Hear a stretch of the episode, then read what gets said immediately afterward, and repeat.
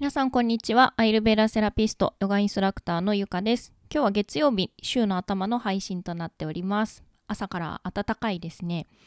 えー、ということで、これは昨日撮るはずだったんですけれども、うっかり忘れていて今、えー、月曜日の朝撮っていますので、この月曜日の 暖かさを今感じてるんですけれども、今週はずっと雨みたいですが、はい、金、土、日は3連休なんですかね。皆さんどんな1週間を過ごす予定なのでしょうか。えっと、私は昨日ですね、えっと、3月にアイルベーダーのスパイスクッキングクラスをマイさんという方と一緒にしようという話をしていて、それの、えー、打ち合わせとか試作を作っておりました。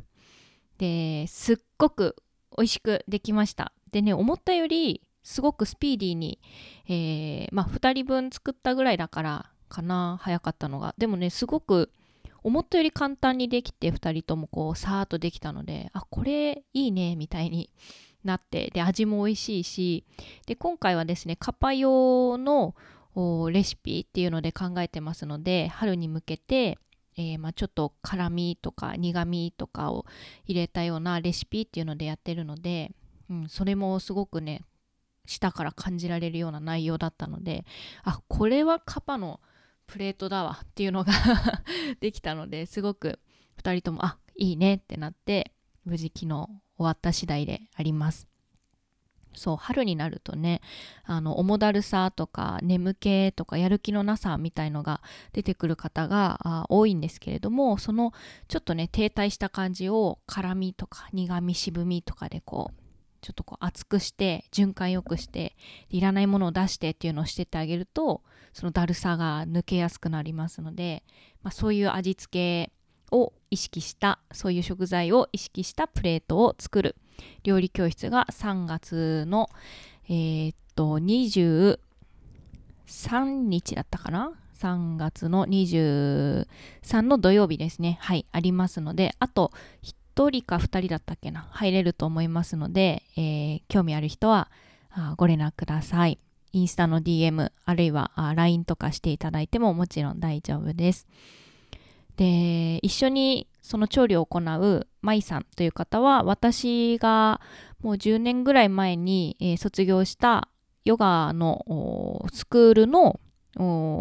同級生ではないんですけれども同じ先生から同じ先生卒業の方で。ですごく優しくて穏やかな